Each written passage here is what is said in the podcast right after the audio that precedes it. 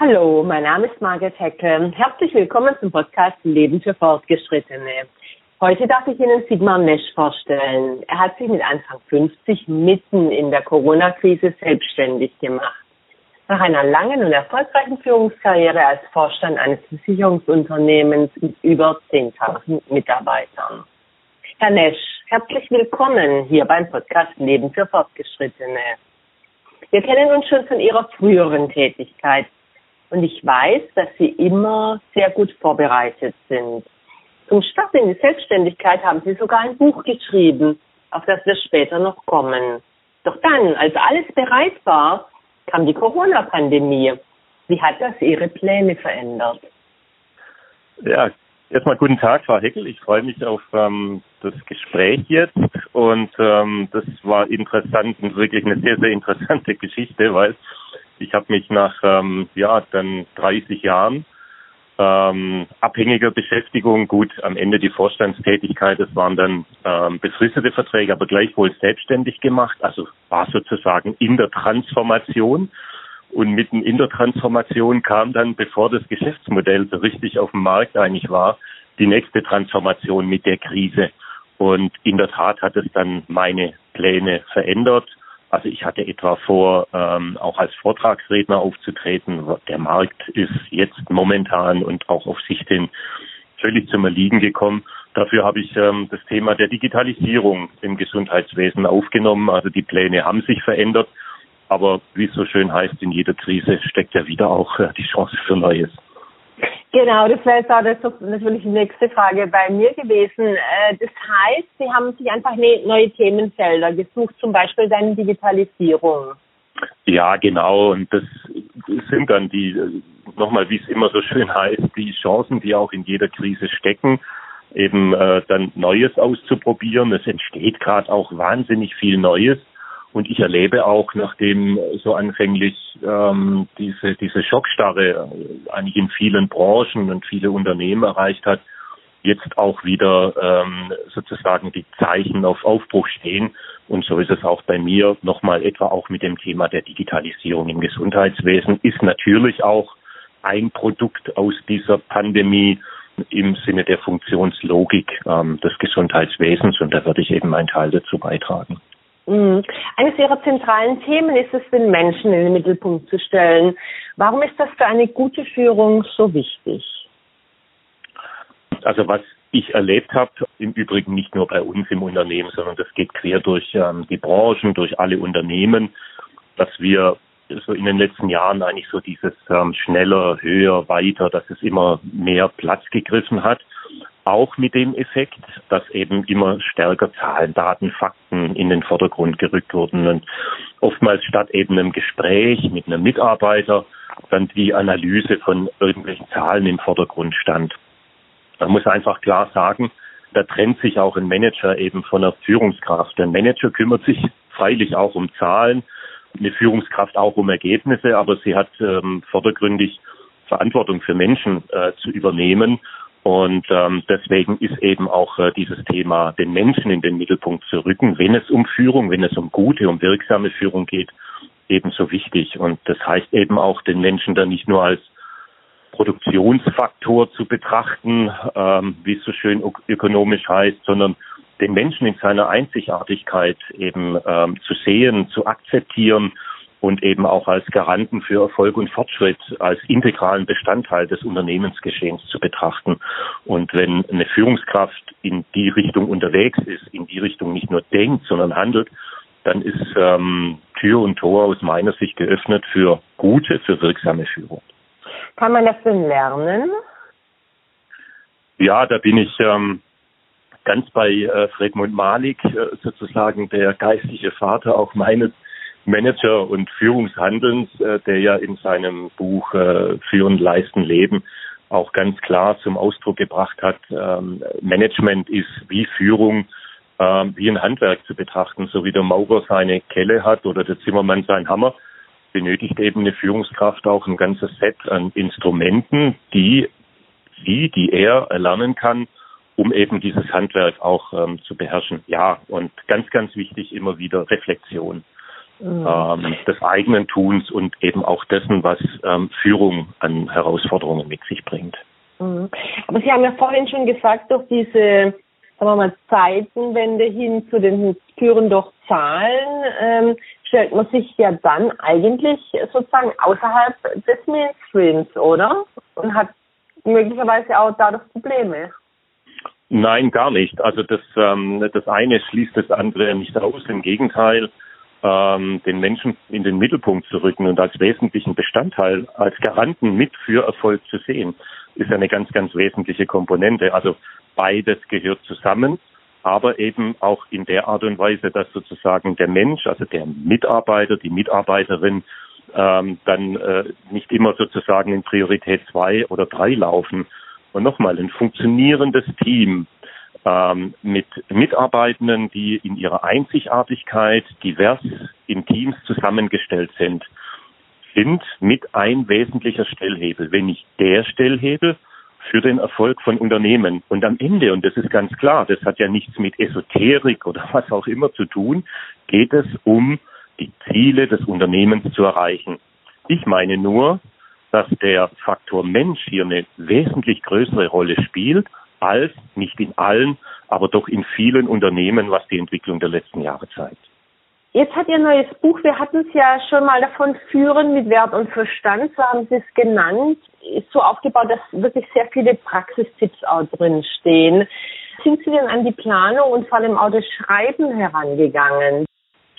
Ja, das war auch eine sehr interessante Erfahrung, weil ich hatte erst gar nicht geplant, ein Buch zu schreiben, sondern mich hat, das kann ich mich noch sehr gut erinnern, das war 2017, die Frage beschäftigt, was denn? Und ähm, das war so die Zeit, als bei uns auch die Digitalisierung der Prozesse sowohl intern als auch hin zu unseren Kunden äh, stark an Fahrt aufgenommen hat. Hat mich interessiert, was es mit den Menschen macht, was es mit den Mitarbeitenden macht, was es mit den Führungskräften macht und wie etwa dann auch in meiner Verantwortung, ja auch als ähm, Personalvorstand, eben wir als Unternehmen Antworten finden auf die Fragen, die sich damals schon aufgetan haben. Und da war ich dann viel unterwegs und habe mich umgeguckt. Wir machen das auch andere Unternehmen, habe viel aufgeschrieben, zusammengeschrieben, Konzepte gemacht ähm, zu verschiedenen Themen und hatte dann am Ende eine, eine, eine Sammlung, also ein richtiges kleines Booklet an äh, Gedanken, an Impulsen zusammengestellt. Und dann sagte irgendwann mal jemand zu mir, Mensch, da kannst du ja eigentlich ein Buch draus machen. Und ähm, das war dann sozusagen der initiale Gedanke, wo ich dann eben unterwegs war und ähm, diese Planung dann äh, daraus ein Buch machen, dann Fahrt aufgenommen hat. Und was da eben drinsteckt in dem Buch, ist jetzt nicht nur das eigene Erleben, das natürlich auch, sondern viele, viele Impulse, die ich eben aufgenommen habe auf meiner Reise, zu schauen, wie andere Unternehmen mit diesen ganzen Digitalisierungsthemen umgehen, im Hinblick eben auf die eigene Mannschaft, auf die Menschen, auf die Führungskräfte. Und so ist es eigentlich ein ganz breites Portfolio am Ende geworden in diesem Buch, ja. Und wie haben Sie sich motiviert, wenn es mal nicht so gut flutschte oder die weiße Seite oder in dem Fall auch der leere Bildschirm Sie angestarrt hat? Ja, das ist mir Gott sei Dank nicht sehr oft passiert, weil ich, ich, ich hatte ja einen, einen wirklich sehr, sehr breiten Fundus. Da war eher das Problem, dass, äh, dass ich eigentlich zu viel Material hatte und musste dann am Ende auch ähm, zusammenstreichen, weil das Buch ansonsten deutlich an Umfang noch zusätzlich gewonnen hätte, was dann am Ende auch wieder ein Problem ist, so, so ein Riesenwerk zu lesen. Also ich musste dann zusammenstreichen und ich habe ja auch nicht Fulltime geschrieben. Also ich habe an den Wochenenden geschrieben und wenn ich dann halt meine Stunde Zeit hatte, sodass immer wieder auch kreative Pausen dazwischen waren. Sie sind auch ein begeisterter Langstreckenläufer, haben Sie mir mal erzählt. Hat Ihnen das auch beim Arbeitsleben, im Arbeitsleben geholfen? Und wenn ja, wie? Ja, unbedingt. Also unbedingt. Also das eine Thema ist schon mal das Thema Disziplin oder Selbstdisziplin.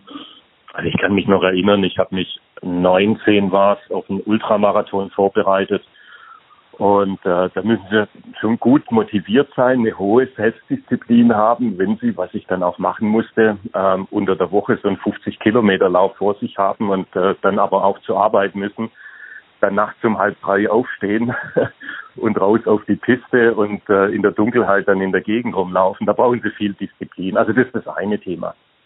Das andere aber, was, was ich auch sehr wichtig finde, eben, dass man sieht, ähm, wenn man sich jetzt gerade auf so einen Lauf, muss ja nicht ein Ultramarathon sein, vorbereitet, dass eben ein gutes Training wichtig ist, dass aber auch Ruhepausen zur Regeneration wichtig sind.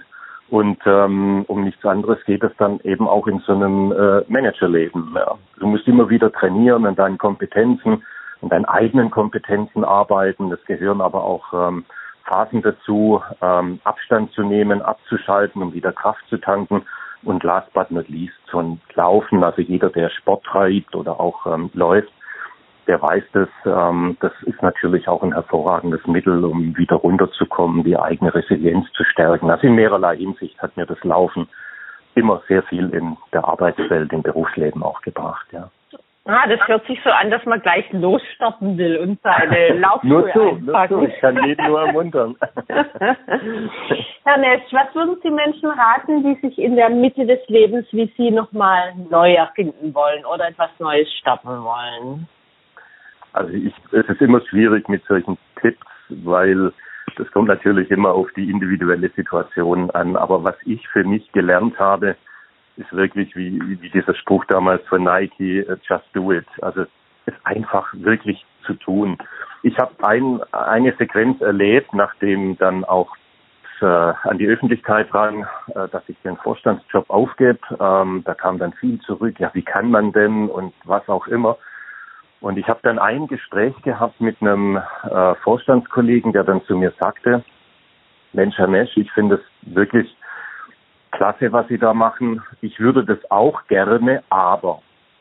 Und also der Kollege so um die 50 rum, wo ich mir dann denke, naja, ich würde auch gern, eigentlich lieben gern was anderes machen und arbeite jetzt noch möglicherweise 15 Jahre oder wie lang auch immer in dem Job, in dem ich bin. Und jeder Tag ist ein neues Leben.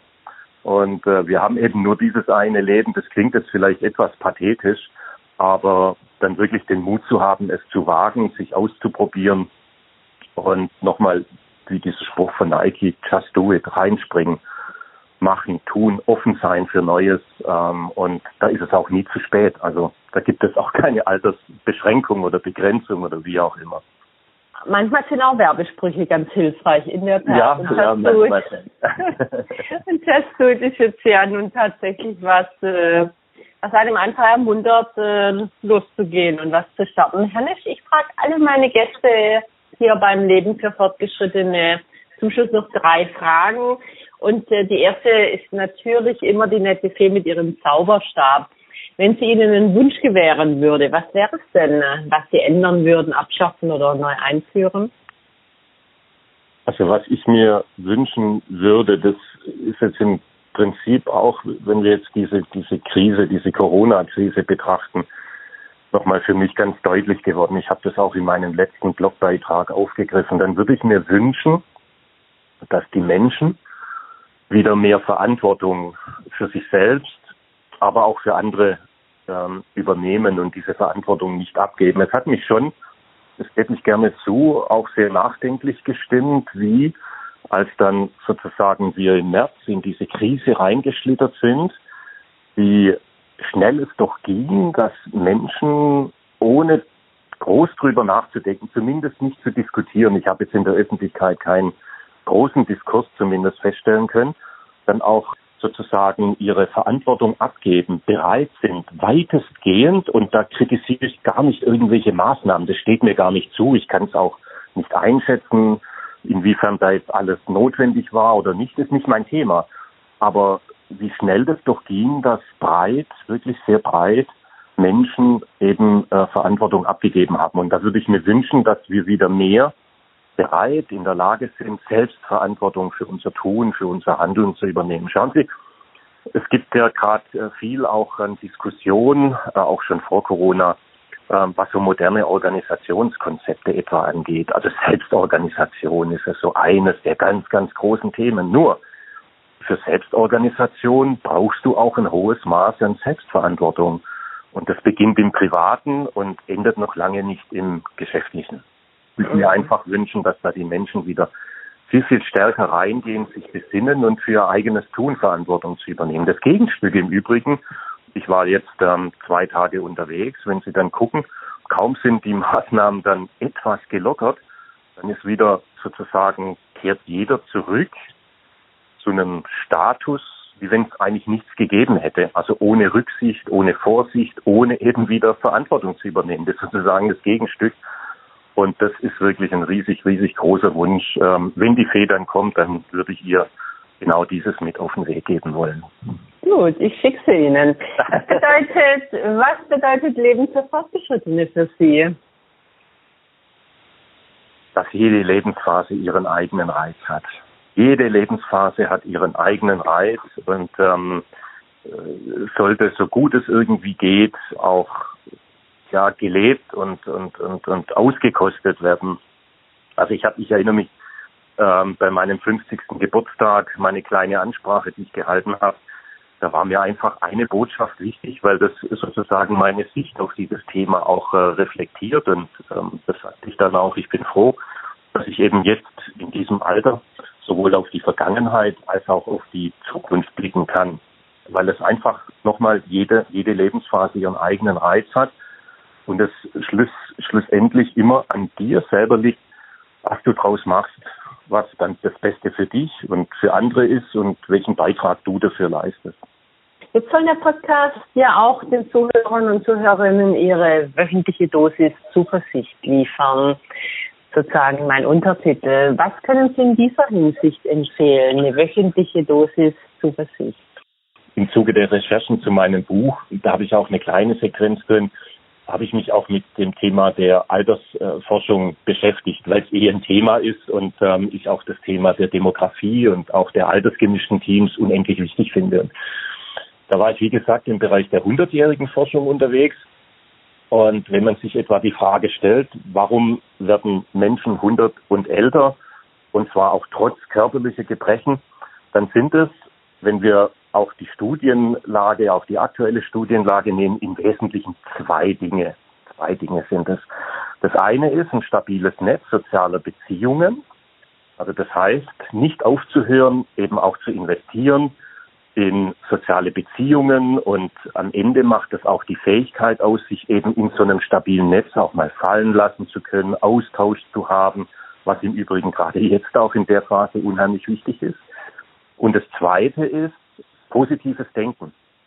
Stabiles Netz sozialer Beziehungen und positives Denken. Das heißt, möglicherweise trotz größter körperlicher Gebrechen immer positiv nach vorne zu gucken und eben das Beste draus zu machen. Und mein Spruch ist an der Stelle der, da jemand sagt, das Glas ist für mich und für andere immer halb voll.